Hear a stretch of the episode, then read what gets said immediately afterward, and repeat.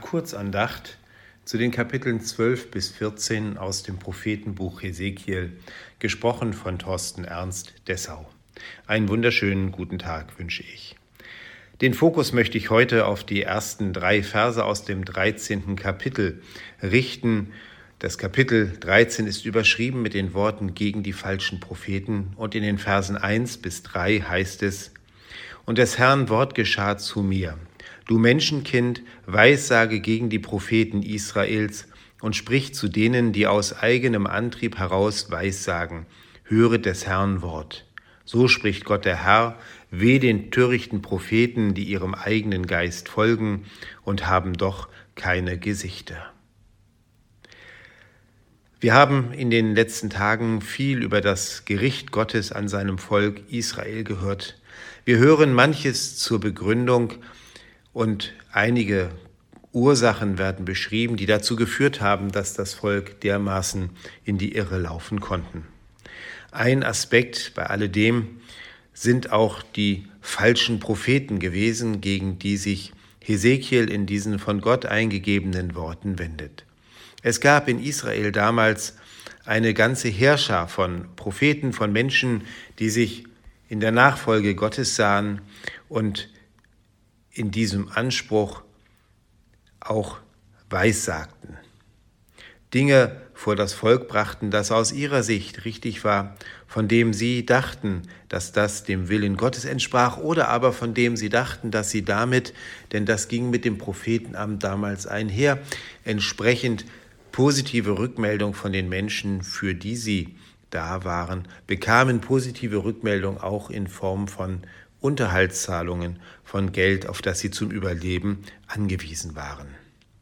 So kam es dazu, dass mit diesen falschen Propheten ein ganz und gar falscher Ton in das Leben des Volkes Israels hineingekommen ist. Ziel ist es jetzt nicht, die Schuld an dem Malheur, an, dem, an der Katastrophe Israels, diesen falschen Propheten alleine zuzuschieben. Ziel ist es, darüber nachzudenken, und das ist für mich der Ausgangspunkt dieser drei Verse. Ziel ist es für mich, darüber nachzudenken, was die Grundvoraussetzung dafür ist, im Namen Gottes sprechen zu dürfen. Als Pastor oder Prediger, als Mensch im sogenannten vollzeitlichen Dienst sind wir unterwegs, um Gottes Wort weiterzusagen? Sind wir unterwegs, um Menschen Anleitung zum Leben zu geben, ihnen als Seelsorger zur, zur Seite zu stehen, zu stehen, ihnen Kraft zu geben aus dem Wort Gottes? Eine Aufgabe, die mit einer hohen Verantwortung verbunden ist und die schnell auch dazu führen kann, dass man selber zu einem Verführer wird, zu einem, der abwiegelt und Dinge kleinredet. Wir können das in der Geschichte unserer Kirche beobachten, wie oft es dazu gekommen ist, dass auch Kirche selber falschen Propheten gefolgt ist.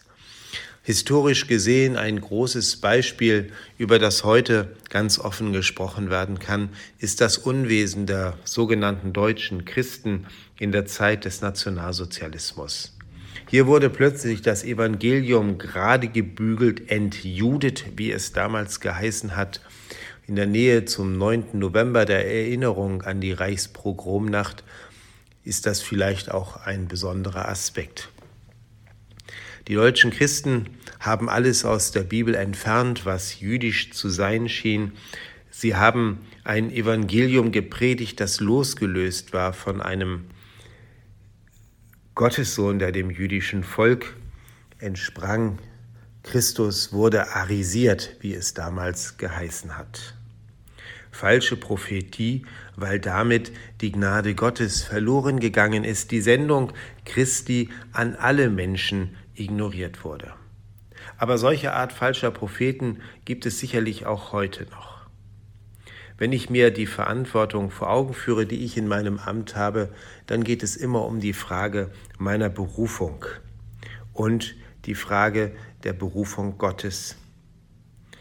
In der Theologie sprechen wir von einer Vocatio interna und einer Vocatio externa. Also ich brauche einen inneren Ruf und ich brauche die Bestätigung dieses inneren Rufes von außen durch die Kirche, durch das Gremium, das mich beruft, den Gemeinschaftsverband oder wer auch immer, damit dann beides zusammenkommt und eine vollmächtige Verkündigung möglich wird, eine in Verantwortung vor Gott und den Menschen, die einem anvertraut sind, begründete äh, Verkündigung realisiert werden kann.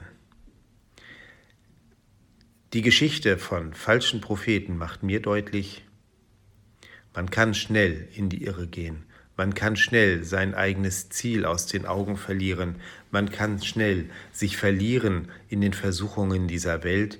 Und dabei Liebkind der Menschen werden zu wollen, an die man gesendet ist, auch wenn man eigentlich Mahnung oder gar Gericht zu predigen hätte, auf falsche Entwicklungen hinweisen müsste, Menschen in den Gemeinden und Gemeinschaften darauf verweisen, was die eigentliche Aufgabe von uns auch in den Gemeinschaften und Gemeinden ist. Falscher Prophet. Ich muss mich mit dieser Frage immer wieder selber befassen, um auf der Spur und in der Nachfolge Gottes zu bleiben. Ich wünsche Ihnen einen guten Tag. Auf Wiederhören.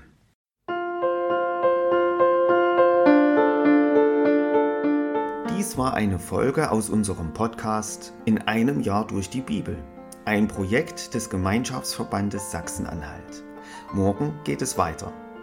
Unsere Arbeit und auch dieses Projekt lebt fast ausschließlich von Spenden. Wenn Sie unseren Podcast mit einer Spende unterstützen möchten, so ist uns das eine große Hilfe. Dies geht per Überweisung an Empfänger LKG Nordhausen. Die IBAN-Nummer lautet DE 68 820 540 520 038 009 647. Wenn Sie eine Spendenbescheinigung benötigen, dann geben Sie bitte Ihren Namen und Ihre Anschrift mit an. Ganz herzlichen Dank. Nun wünsche ich Ihnen einen gesegneten Tag und freue mich, wenn Sie auch morgen wieder mit dabei sind. Viele Grüße, David Israel aus Nordhausen.